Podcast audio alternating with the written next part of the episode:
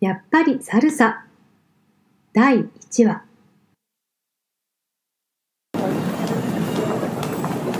ここは東京の眠らない街の一つ六本木。その大通りからとある工事を入った奥にある古びたビルの3階にその店はあったOne、two、three、four、five、six、seven、eight。One、two、three、fo three, four, five, six, seven, eight. One, two, three, four, five, six, seven, eight. ここ、サルサクラブエルバルコは、サルサ音楽の流れるクラブだ。もちろん、サルサ音楽に合わせて踊れるダンスフロアもある。夜は、着飾った人たちが飲み、笑い、踊り騒ぎ。昼間はサルサダンスインストラクターたちが日替わりでダンスフロアを借りてレッスンを行っている。昼は健全なダンスレッスン場。夜は魅惑的な大人の社交場。それがここエルバルコ。スペイン語で船という名のこの店でさまざまな人たちがサルサを通してさまざまな人生模様を繰り広げるのだ。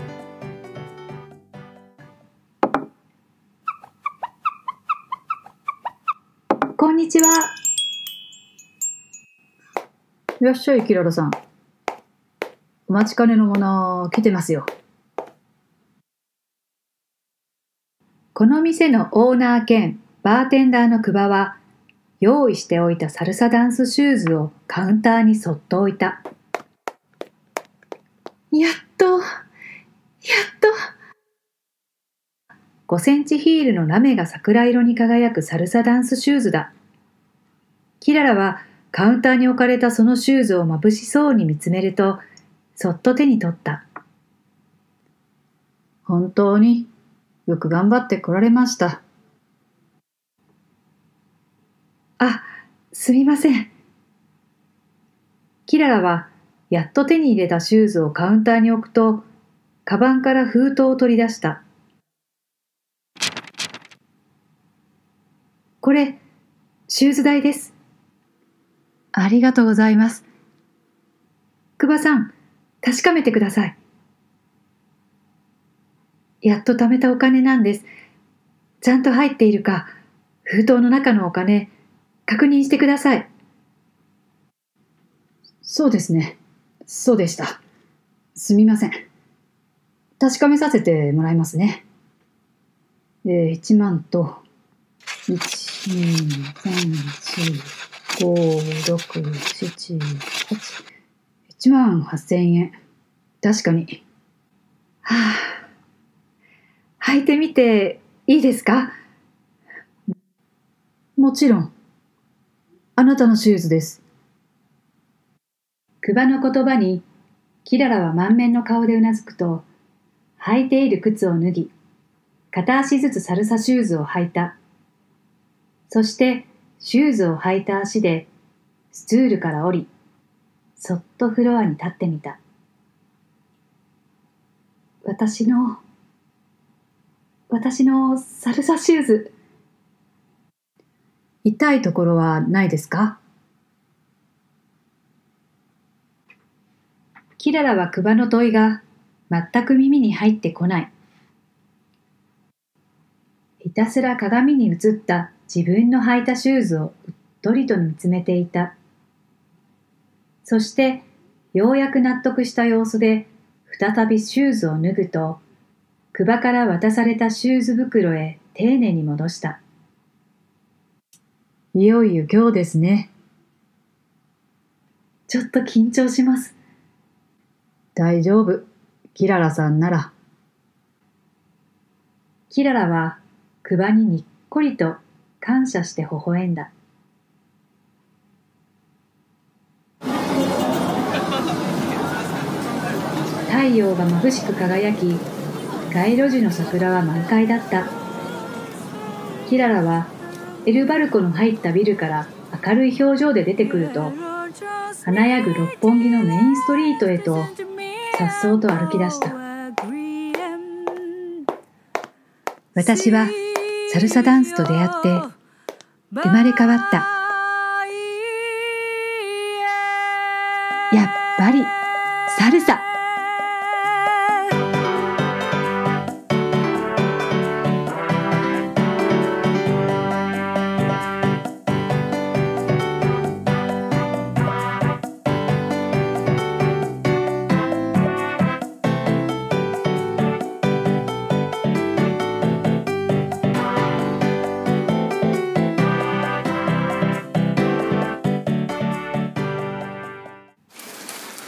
事の発端は今から約10ヶ月前のことだった。その日は朝から雨が降り続いていてキララたち家族の住むアパート竹物荘の前に咲いているアジサイが雨に打たれながらも生き生きと咲いていた。あー忙しい忙しい。キララ親子の住む生活感たっぷりの 2K の部屋の居間ではキララが慌ただしく洗濯した衣類の入った洗濯かごを抱え部屋を横切っていく。雨続きでここのところずっとスタンドタイプの物干しは窓のそばに置かれっぱなしになっていた。洗濯物を室内干しし始めたキララは何年も美容院に行っていないような髪をゴムで束ね粧もほとんどしていなかった身だしなみに気を使う時間も余裕もキララにはなかったのだ返してよ、ショー。僕のだよ。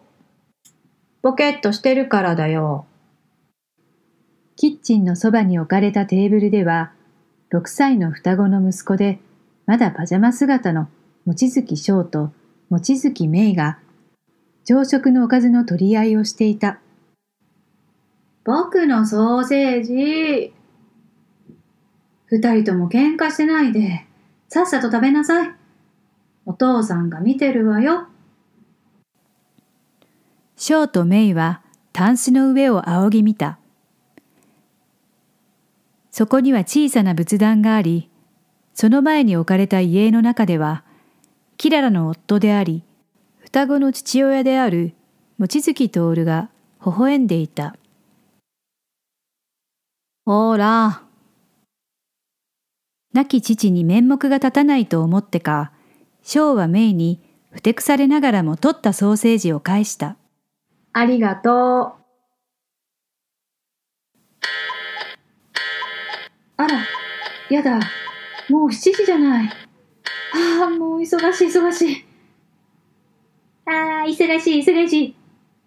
ああ、忙しい、忙しい。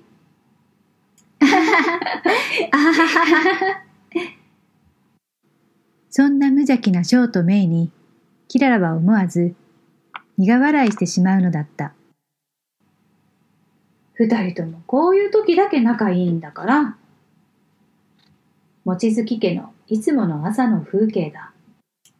そして7時45分になると着替えてランドセルを背負った双子は、小学校へと登校していくのだ。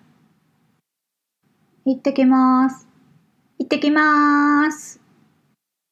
そんなショーとメイを、キララは玄関前の2階の手すりから見送るのだ。行ってらっしゃい。しかし、傘を差したショーとメイが見えなくなるや否や、キララの笑顔は途端に引き締まる。はあ、よし。キララはこれから自転車で出勤だ。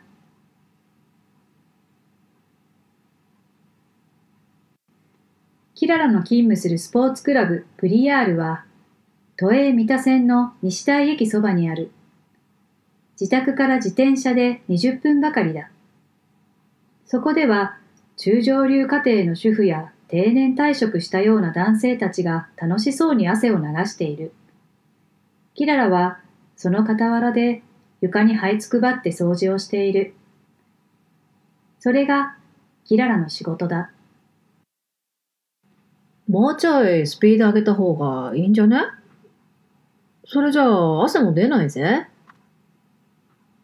体育会系のあんたと一緒にせんといて。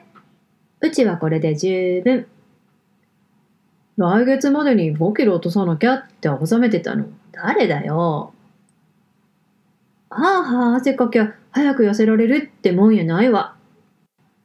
なんだそれ。掃除をしているキララの傍らで、若いカップルが仲良く話しながら、ランニングマシーンで汗を流していた。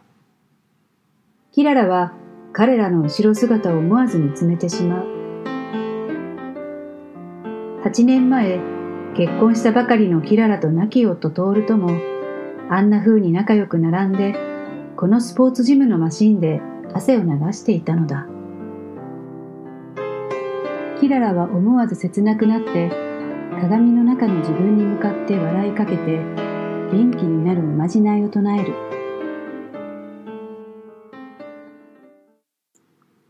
大丈夫。大丈夫。望月さん、はい。キララの上司のマネージャー、川端保がいつの間にかそばに立っていた。鏡ばっかり見てないで。3階の女子トイレが汚れてるって苦情。すぐに行って。あ、はい。キララは慌てて雑巾とバケツを持って走り出した。その後ろでは、川端が仏頂面で事務内を見回りしていた。川端は掃除をしている他のスタッフたちに必ず一言文句を言っている。小言の川端とスタッフの間で呼ばれている。悪い人じゃないんだけどね。その日、雨は夜になっても止まなかった。いててててて。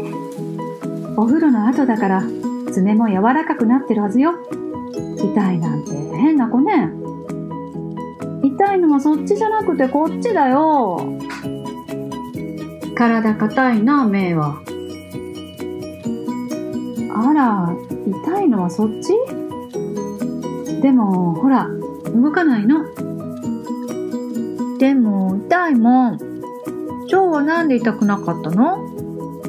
お前より偉いからに決まってるさ。偉いとなんで痛くないの？そ、それは。僕、バカは風邪ひかないって聞いたよ。偉いよりバカの方が体は丈夫なんじゃないの？シャオもメイも人や自分のこと、バカだとか偉いとか、そんな言葉簡単に使わないの。はい、終わったわよ。爪切り。はーい。はーい。あ、誰かしら？こんな時間に。あら？玄関のドアを開けると、そこには、ゆうとおじさんおじちゃんだキララの亡き夫の弟、望月優斗がケーキの箱とデパートの紙袋を持って立っていた。どうしたの？突然。やっぱり忘れてたね。え？姉さん、今日誕生日でしょ？え？今日？何日 ?6 月23日。ああえ？ママ、今日誕生日だったの？そうだったみたい。何歳？うん、忘れちゃった。Happy birthday to you.Happy birthday to you. ゆうとのおかげで、キララと双子たちは食後のデザートに舌包みを打った。そういえば、お母さん。母さん？今、フランスだよ。フランス？なんでまた？あ、電話だ。機敏なショーが電話を置いてある一角のローボードに駆け寄ると、はい、もしもし。ああ、ばあちゃん。うん、いるよ。待ってて。ママ、おばあちゃん、代わってって。はい、キララです。ええ、はい。ありがとうございます。いえ、大丈夫ですから。はい。お母様もお気をつけて。はい、じゃあ。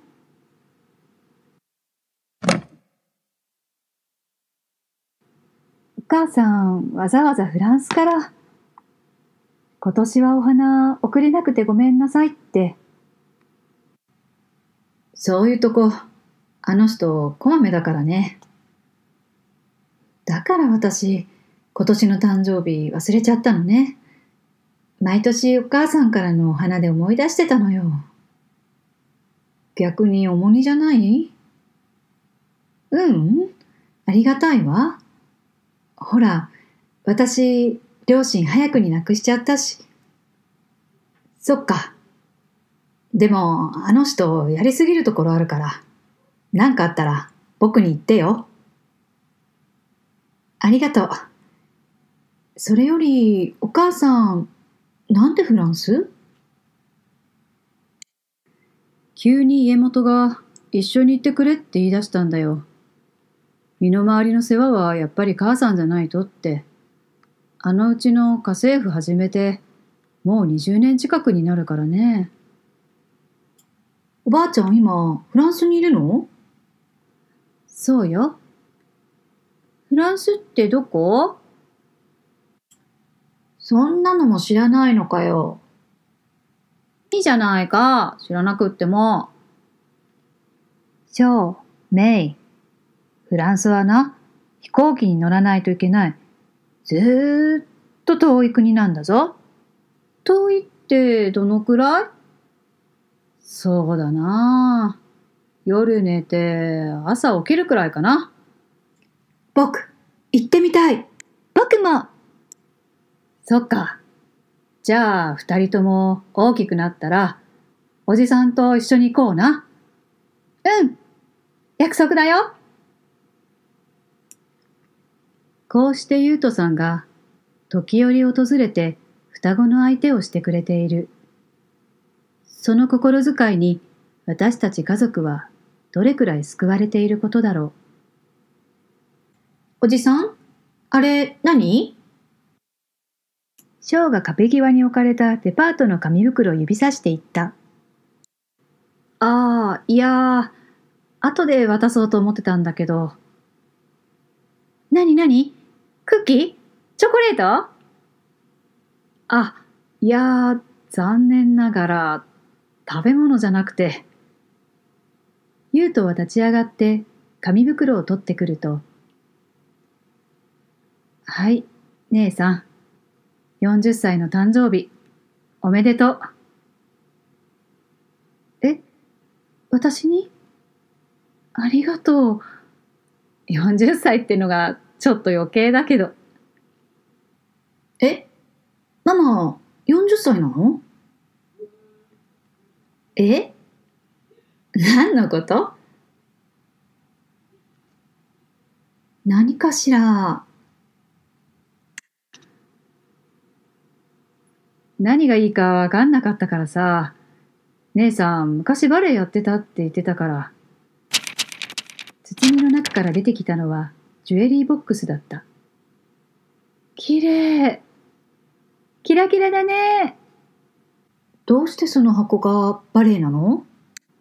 開けるとわかるさ。コ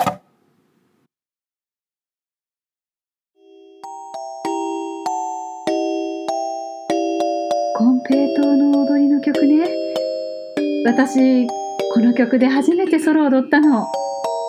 ママ、踊って。もう無理無理。なんだ。中学2年だったかな。あの頃は、ここに綺麗なティアラかぶって踊ってたんだよね。ティアラじゃなくても、時にはそれに入れるようなアクセサリーでも買っておしゃれしなよ。おしゃれか。そうね。ごひほはま。おじちゃん、遊ぼう。おじさんと遊ぶの僕だ。ほらほら、ゆうとさん両方から引っ張られて困ってるじゃない。あははは、わかったから、遊ぶから。やったー何して遊ぼうか。嫌いじゃしようよ。嫌いじゃじゃなくて、きらめいじゃ。きらめいじゃ？なんだそれ？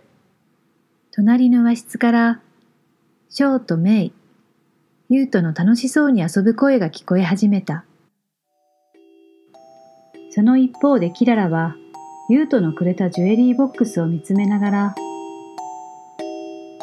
そっか。私、40か。はあ。キララがふと見上げると、家の中でトールが優しく微笑んでいた。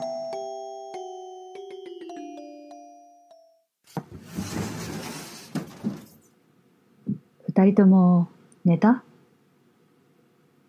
今のテーブルで学生の小テストの採点をしていたユウトは和室からそっと出てきたキララに尋ねた。もう二人ともぐっすり。お茶でも入れるわね。それともコーヒーがいい？そうだね。じゃあ、コーヒーもらおうかな。濃いめのやつ。濃いめね。了解。